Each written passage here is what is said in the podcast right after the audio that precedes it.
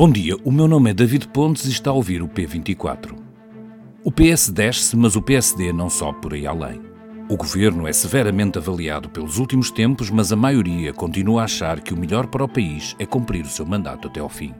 Marcelo continua a descer do pico de popularidade e Montenegro não está muito longe da avaliação que era feita sobre Rui Rio, apesar de ser menos mau. Em pinceladas rápidas, estes podem ser os destaques da sondagem realizada pelo CESOP, Centro de Estudos e Sondagens da Universidade Católica, para o público e para a RTP, entre os dias 9 e 17 de fevereiro. O último barómetro deste género tinha sido feito em julho de 2022. Mas antes do comentário, a ser feito mais à frente pelo diretor Manuel Carvalho, vou tentar deixar-vos alguns números, mesmo sabendo que por vós isto não é tão fácil de reter. Primeiro, a estimativa dos resultados eleitorais. PS 32%, PSD 31%, Chega 11%, Iniciativa Liberal 8%, Bloco de Esquerda 7%, CDU 4% e com 2% o Livre e o PAN e no fim o CDS-PP com 1%. Comparando em relação a julho de 22, o PS desce 4 décimas, mas o PSD só sobe uma, o que poderá dizer que são as forças mais pequenas do Chega, ao BE, que estarão a beneficiar com ligeiros aumentos. O governo é avaliado por 53% dos inquiridos com um desempenho que tem sido mau ou muito mau. Em relação ao ano passado, é de assinalar também que descem os que consideravam razoável a prestação do executivo. Eram 50% em julho, agora são só 39%. E de notar que 87% achavam que estes últimos casos e demissões tiveram impacto na credibilidade e na atuação, e perto desse valor percentual, os inquiridos dizem também que há um problema de coordenação política. Dito isto, querem os portugueses ver Costa pelas costas? Nem por isso. 69% acham que vai cumprir o mandato até ao fim, o que é igual ao resultado de julho, e 70% acham que isso é o melhor para o país. O comentário já aí vem, mas talvez não seja estranho este resultado o facto do PSD ter mudado de líder e isso não ter significado uma grande mudança na avaliação que as pessoas fazem da figura. Luís Montenegro está praticamente igual a Rui Rio nas avaliações de razoável e bom, 53% e 10% respectivamente, e só melhora ligeiramente no número de pessoas que o avalia como muito mau e mau na comparação que se faz com o líder anterior. Por fim, Marcelo, as avaliações positivas já foram uns esmagadores 97% em novembro de 2016 e hoje são 79%. A avaliação média numa escala de 0 a 20 já foi de 16,3 e hoje o professor não passa de um 12,2, uma tendência de perda que se acentuou a partir de julho de 2022. Para ver isto em barras e a cores é consultar a edição impressa online do público e agora é momento para ouvir o comentário do Manuel Carvalho à conversa com o Ruben Martins. Tenham um bom dia. É isso, David. Do outro lado do telefone tenho já comigo o diretor do público, Manuel Carvalho, que hoje conversa comigo sobre esta primeira parte da sondagem da Universidade Católica para o público, RTP e Antena 1. Manuel, olhamos em primeiro lugar para aquilo que é a intenção de voto legislativo, com o PS ainda na frente, mas empate técnico já com o PSD, a tendência dos socialistas é de queda e a direita conseguia a maioria da Assembleia da República caso as eleições legislativas fossem hoje. O que é que estes números nos mostram, Manuel? Bom, não há uma grande novidade relativamente às últimas sondagens sobre, sobre este tema. Aquilo que se nota é um recuo bastante acentuado do Partido Socialista, Nota-se uma estabilidade do PSD que lhe permite ter expectativas de poder vencer uh, as eleições, as próximas que se figuram são as europeias, portanto não há, não há aqui boas notícias para o Partido Socialista. Não há, assim, notícias extraordinárias também para o PSD, porque, apesar de tudo, fica nos 31%, que eram mais ou menos o valor que uh, tinha registrado nas anteriores legislativas. Não há grandes mudanças também em relação aos outros partidos, há um crescimento de 2% de, da iniciativa liberal, uh, do Bloco de Esquerda e do Chega, uh, que se confirma na casa dos dois dígitos. Depois há uma queda do, do Partido Comunista, que mostra que de facto esta a solução de mudança de líder não está a produzir resultados no que diz respeito às intenções de voto no Partido Comunista, mas há nesta sondagem uma outra questão que eu acho que essa sim é, uh, do meu ponto de vista, mais interessante. que tem a ver com o facto de ter registado uma grande desconfiança do eleitorado relativamente à capacidade do Partido Socialista para governar, ou seja, da eficácia dessa maioria, mas, por outro lado, uh, as pessoas que foram consultadas neste estudo dizem que, apesar do PS estar a governar mal, apesar de, uh, se a memória me falha, 52% das, uh, dos sondados dizer que este governo é mau ou muito mau, mas, apesar de toda essa leitura da situação política, 70% dos portugueses uh, defende que este governo, mesmo tendo uma avaliação globalmente negativa, deve continuar em funções e deve cumprir a legislatura. ou seja, isto diz-nos que há um descontentamento dos portugueses relativamente ao governo, mas diz-nos ao mesmo tempo que uh, o PSD e a oposição no seu todo não são suficientemente credíveis para uh, se constituírem como uma maioria.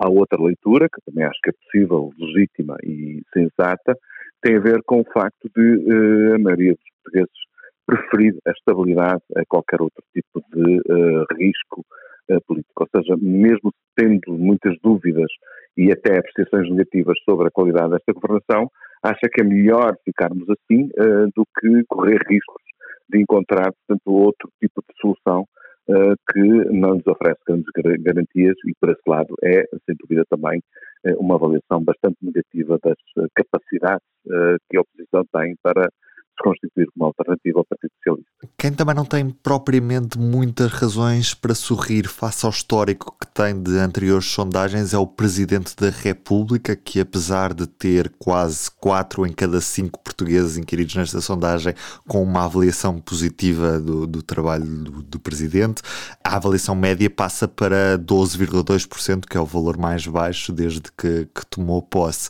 Marcelo está num momento de crise de popularidade, é isso, Manuel Carvalho? Não me parece. Aquilo que acontecia é que os índices de aprovação do, do, do Presidente eram excepcionalmente elevados, eram uh, completamente anormais.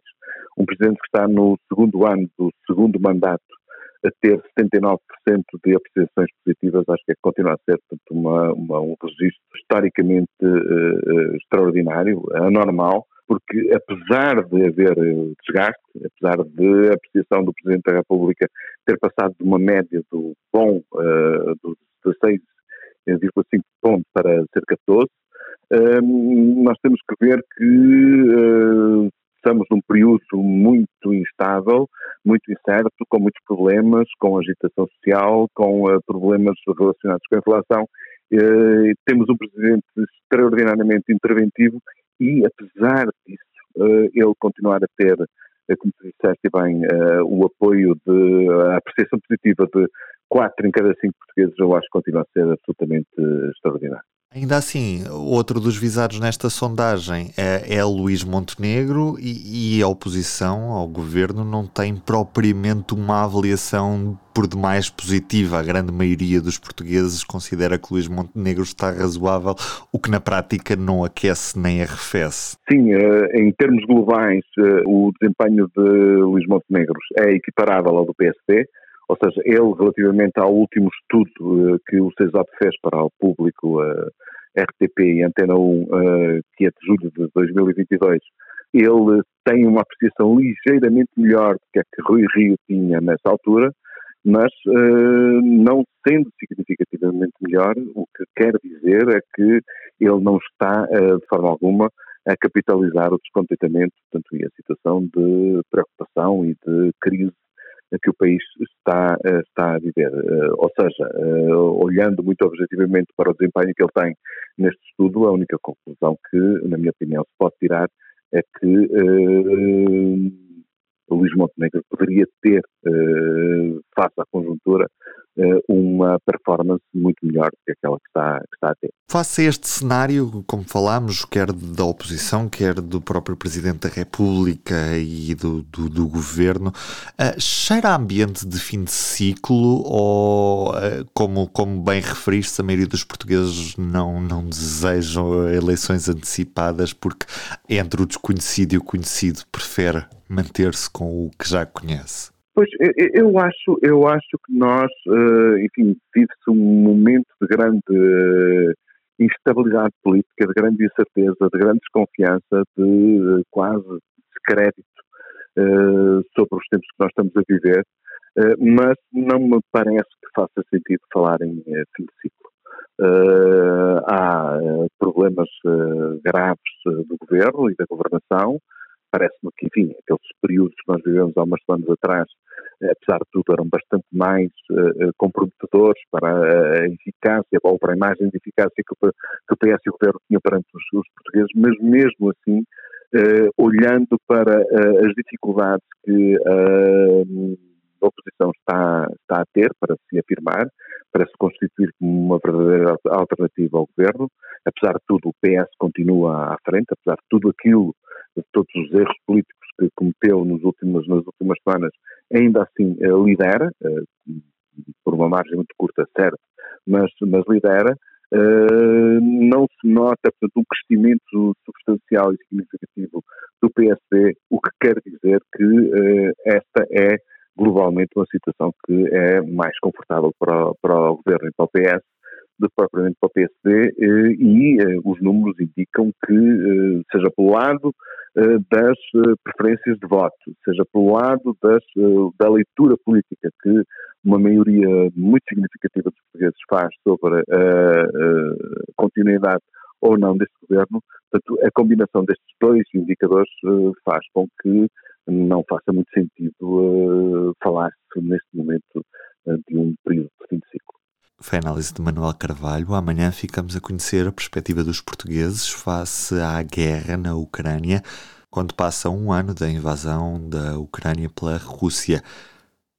Já no sábado, TAP, professores, estado do país e condições de vida.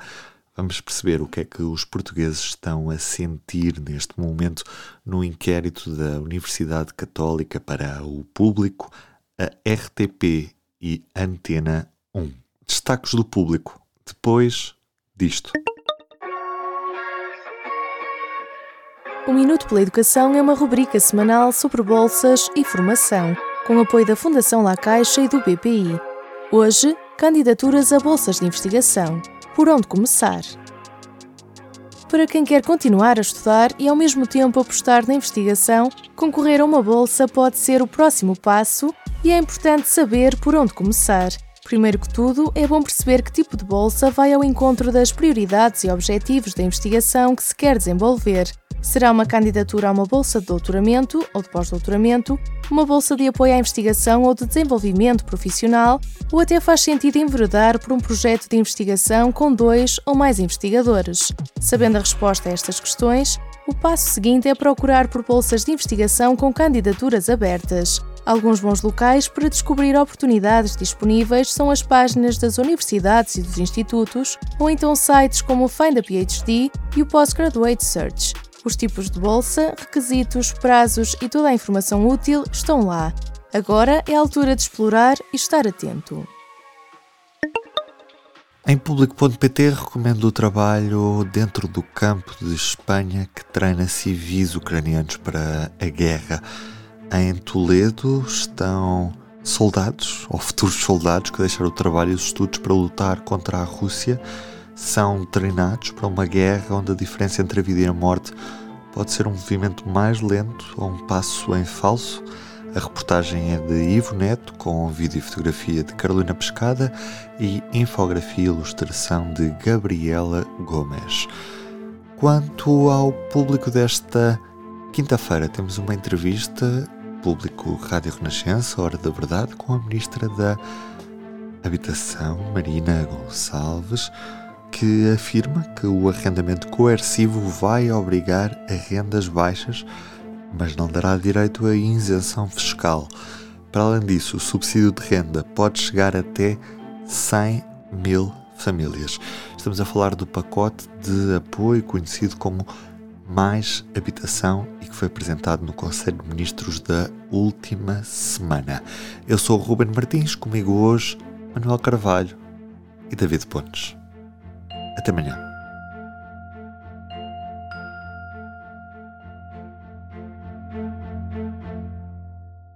O público fica no ouvido.